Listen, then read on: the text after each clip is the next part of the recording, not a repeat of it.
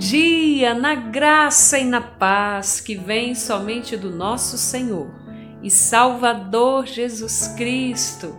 Como é maravilhoso poder estar com você em mais esse dia, compartilhando algo precioso da parte do Senhor com a sua vida.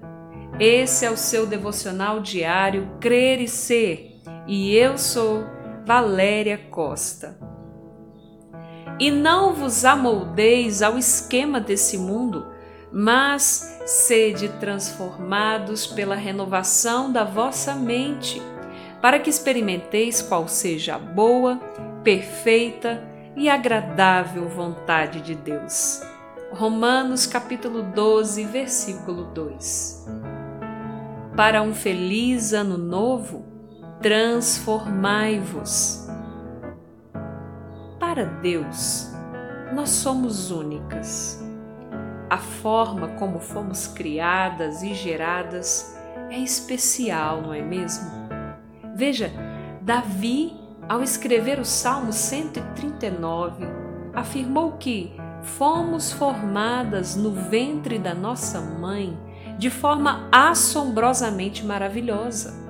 De fato, ninguém é igual a ninguém.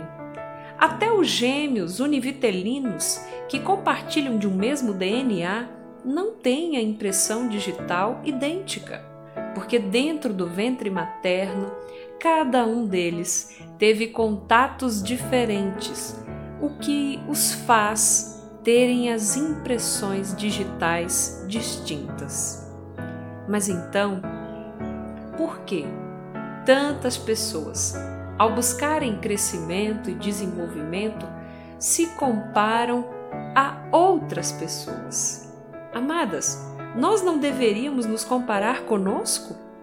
Como disse um colega de estudos recentemente, a questão não é correr atrás de se parecer com alguém, mas se esforçar para estar à frente de si mesmo sempre.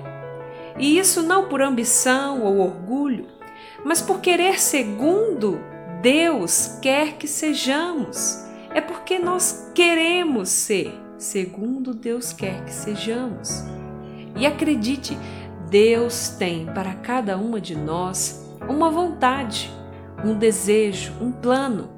E o nosso alvo deveria ser descobrir exatamente que desejo Deus tem a nosso respeito e vivê-lo.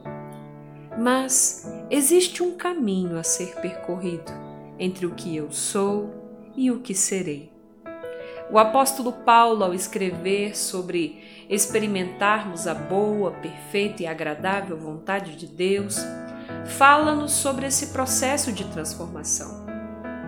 Ao olharmos para um novo ano, talvez Muitas de nós faremos votos de felicidade e olharemos para a vida de outras pessoas projetando ideais daquilo que desejamos alcançar. Mas o que a palavra de Deus afirma é que, na verdade, devemos fazer exatamente o contrário. Porque eu não posso querer tomar a forma das coisas desse mundo, nem mesmo querer o formato de outras pessoas em busca da felicidade. Amadas, a alegria de Deus está em experimentar Sua vontade e, para isso, a palavra dele diz que a chave é sermos transformadas por uma mente que se renova. Veja, muitas das nossas decepções e frustrações continuam se repetindo dia após dia, ano após ano, porque nós temos buscado realizações olhando para fora de si. Essa, minha amada, é uma corrida que traz muito cansaço à nossa alma. Afinal, como então conseguiremos ter essa mente transformada? Bom, a palavra usada aqui nesse texto, no original grego, é metanoia. E essa palavra, na verdade, quer dizer que nós teremos uma mudança de mente. Jesus Cristo, minha querida, é a nossa fonte de vida. Ele tem essa novidade de vida para nós. E então você pode me perguntar, mas então como eu me aproprio dessa nova vida? bom, é preciso abrir-se ao que Jesus fez ao se entregar à morte de cruz e, a partir disso, compreender a dimensão do amor de Deus por nós. Quando nos deixamos atingir por esse amor grandioso, não temos necessidade de olhar ao redor para buscar tomar formas externas, porque não nos sobram espaços vazios. Afinal, quando o amor de Deus nos preenche totalmente, ele faz isso até o ponto de transbordar. É esse amor que nos impulsiona ser tudo aquilo que Deus planejou para nós, como mulheres únicas e especiais, cada uma à sua maneira. É amada e pode amar, é transformada para inspirar outros à transformação que acontece de dentro para fora.